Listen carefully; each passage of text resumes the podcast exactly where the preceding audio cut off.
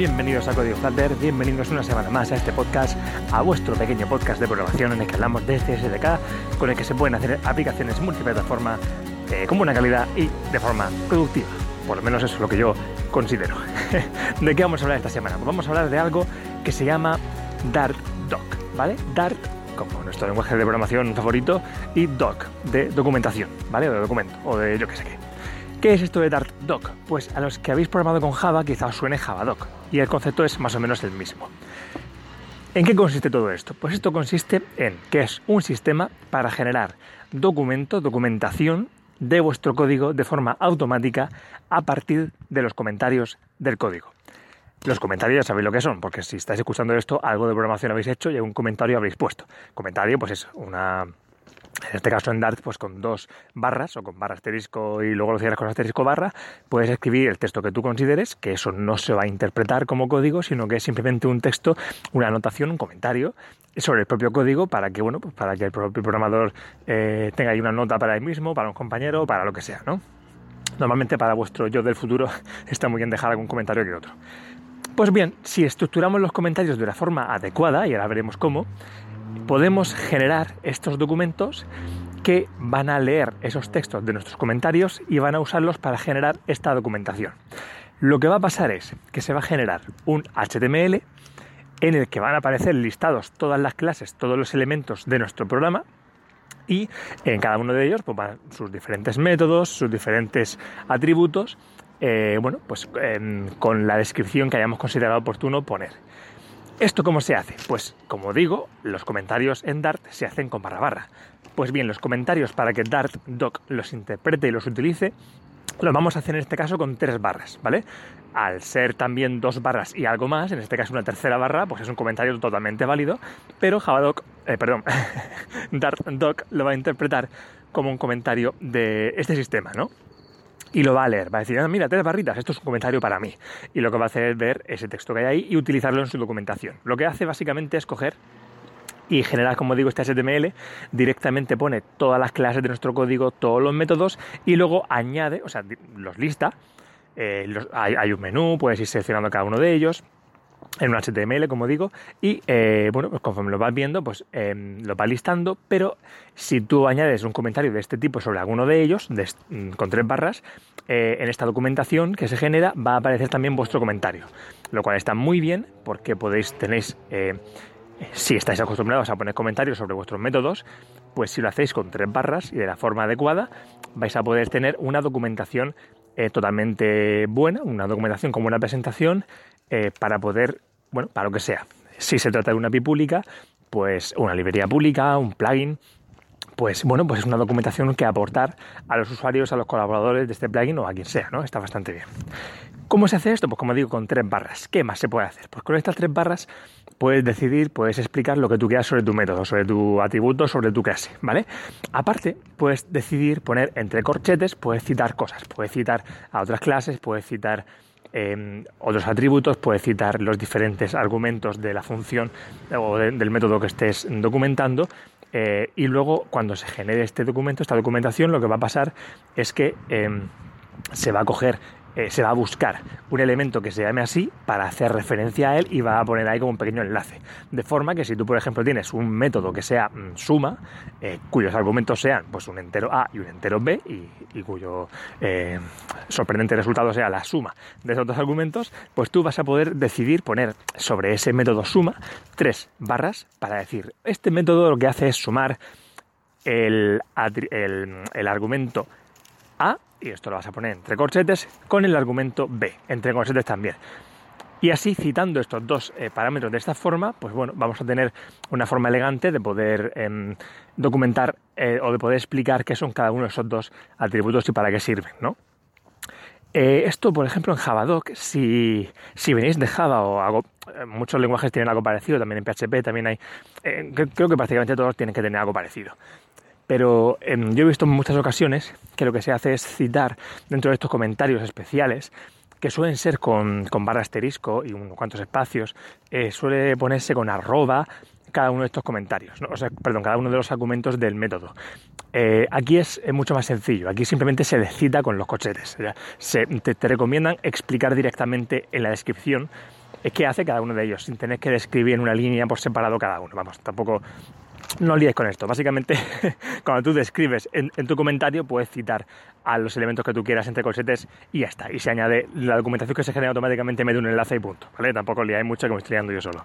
Más cosillas. Si no queréis que una clase, que un método, que algo aparezca en la documentación, pues podéis, poner una maravillosa anotación que sea arroba eh, creo que era algo así como nodoc, algo así, no, nodoc, como de no documentación, ¿vale? Más cosillas, más cosillas que se pueden hacer. Podéis utilizar Markdown, ¿vale? ¿Qué es Markdown? Es, si no lo conocéis, es una especie de, de sistema de, de, como digo yo, de escritura para que quede un código con un formato.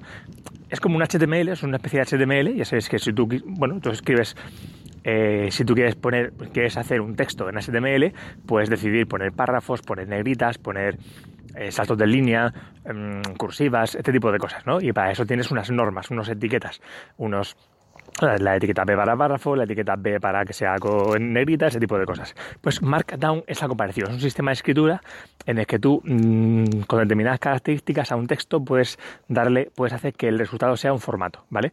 Por ejemplo, creo que si metes barra baja barra baja Em, escribes algo y lo cierras con barra baja barra baja, creo que el resultado es una negrita o un subrayado, no sé, no, no recuerdo. Pero el caso es que mm, va, la cosa así. Es mucho más cómodo de escribir que HTML porque no tienes que estar poniendo etiquetas y cerrándolas, simplemente es teniendo claros algunos caracteres para usarlos. A la hora de escribir directamente es muy cómodo y está siendo un formato bastante extendido. Cada vez veo más sitios donde se utiliza. Por ejemplo, en Trello, si utilizáis Trello, este sistema de gestión de, de tareas con tarjetitas y tal, también podéis utilizar Markdown para, en la descripción de sus textos, ¿no? de sus tarjetas. Y en muchos sitios más. Creo que incluso en WhatsApp podéis hacer, también tenéis este tipo de, de combinación de texto, ¿vale? Pues bien, podéis utilizar este tipo de, de, sistema para que en la documentación que se genere, el texto resultado, la documentación, aparezca en ese formato. Si queréis, por lo que sea, poner una negrita o algo así, pues podéis hacerlo. Tenéis también cosillas como, por ejemplo, si queréis poner una anotación que sea Animation podéis, con determinados parámetros, podéis insertar un vídeo en HTML5, con un visual HTML5 en la documentación resultado. Imaginad que yo que sé, que necesitáis poner un vídeo explicativo de cómo va a quedar la aplicación y, queréis, bueno, consideráis oportuno que eso en la explicación de una clase pues podéis poner ahí un enlace a una URL que tenga un vídeo y ahí va a aparecer en vuestra documentación. Hay muchas cosas de este tipo, que tampoco voy a ponerme aquí a leer la documentación de, de Dartdoc, pero simplemente para que sepáis algunas de las opciones y que es bastante flexible. Y tenéis varias opciones que podéis utilizar en función de lo que necesitéis, ¿vale? Eh, más cosillas, más cosillas, más cosillas.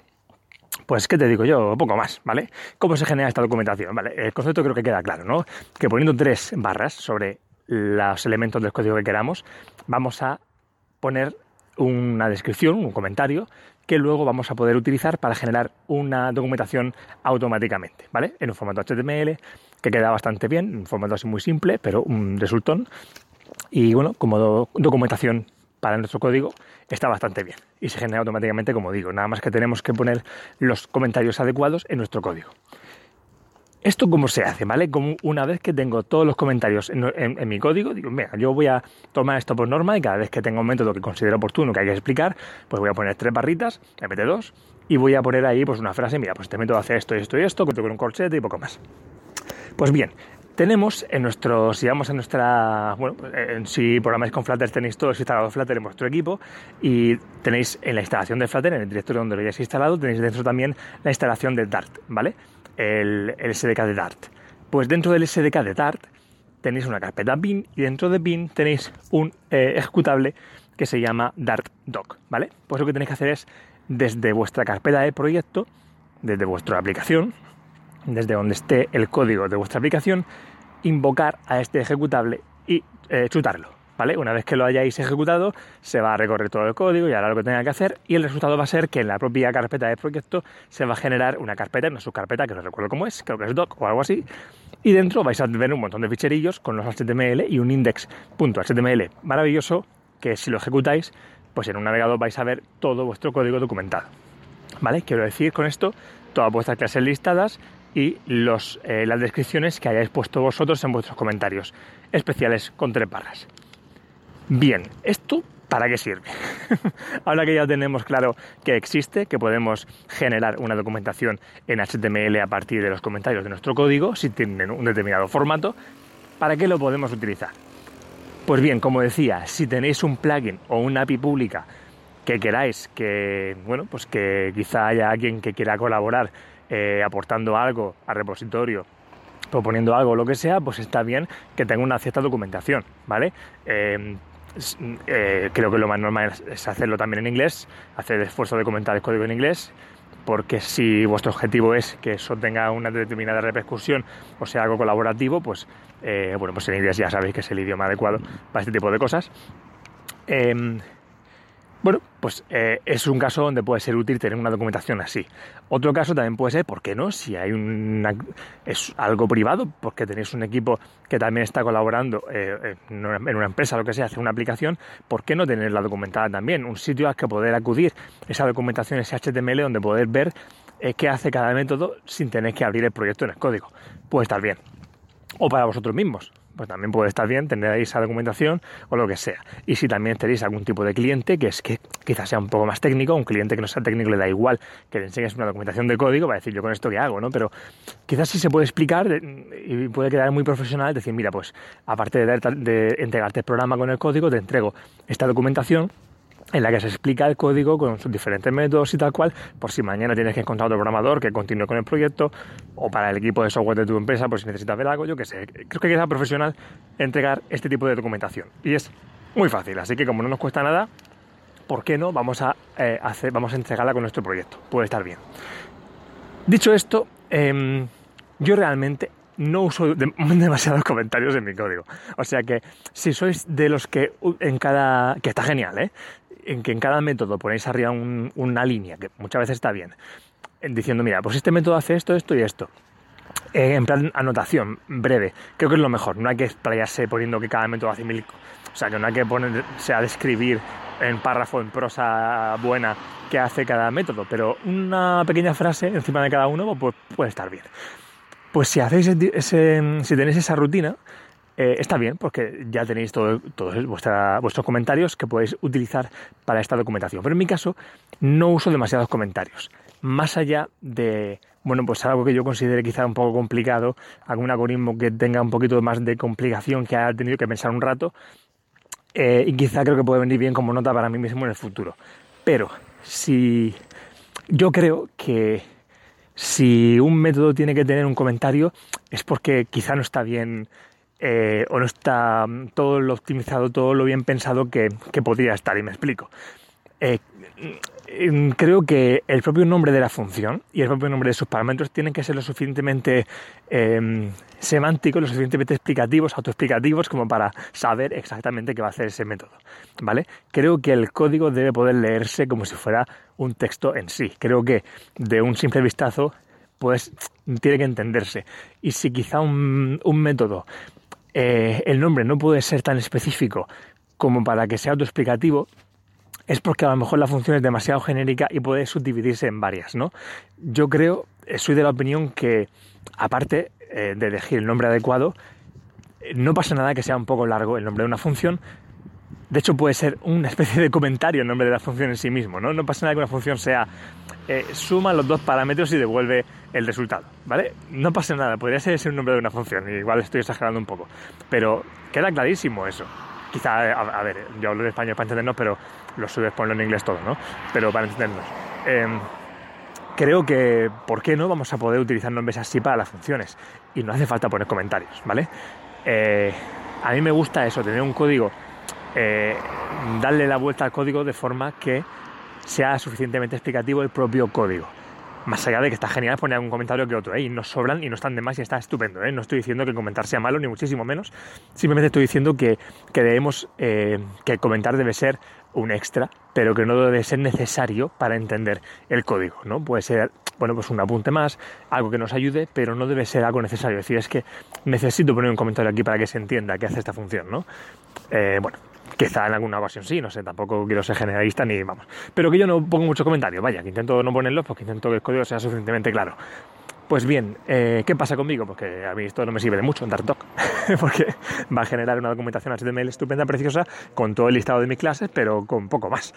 No va a poner nada y tampoco creo que merezca la pena, salvo que sea necesario entregar este tipo de documentación, el tener como norma el estar escribiendo comentarios para todas las funciones por el simple hecho de que podamos generar esta documentación. Si tenemos que tenerla o viene bien tenerla porque es una API pública, porque nos viene bien para nuestro equipo, por lo que sea, genial. Es una forma estupenda de poner, generar documentación. Pero no nos vayamos ahora a, forzar a escribir un comentario en cada método simplemente porque podemos generar este HTML con, eh, este documento, ¿vale? Eh, dicho esto, eh, está genial poner comentarios y quizá también esto sea una especie de estándar para que si tú pones un comentario eh, y estás en un equipo donde la gente también pone comentarios, puedes tener una especie de estándar, o bueno, si estás solo, pero bueno, eh, para el mercado, pues una especie de estándar de comentarios que si todo el mundo hace lo mismo, o sea, si todo el mundo cita los diferentes elementos de un método entre corchetes, por ejemplo, pues puede ser un estándar y todo el mundo puede entender este tipo de comentarios y todo el mundo puede hacerlo de la misma forma. Y a mí todo lo que sea estándar me huele bien, todo lo que sea, todo el mundo lo hace igual, de la misma forma tiene, hay un criterio común para programar, hay un criterio común para comunicarnos, hay un criterio común para hacer las cosas, me parece una buena idea. Entonces, genere o no genere documentación, escriba más o menos comentarios, yo a partir de ahora voy a intentar comentar eh, con este formato. ¿vale? Porque nunca se sabe. Si el día de mañana necesito generarlo, pues bueno, pues por lo menos ya está en el formato correcto. Y si mañana alguien va a leer mi código y conoce DarkDoc, pues eh, verá mi forma de comentar familiar. Simplemente esto. Así que creo que puede ser una buena idea utilizar el formato, aunque no debemos forzarnos a utilizar comentarios en todas partes, simplemente por eso de poder generar documentación. Y espero haberme explicado. Con esto ya me callo, que creo que llevo mucho rato hablando de lo mismo y dando vueltas a lo mismo. Un saludo, que para mí mucho, y nos escuchamos la semana que viene. Hasta luego.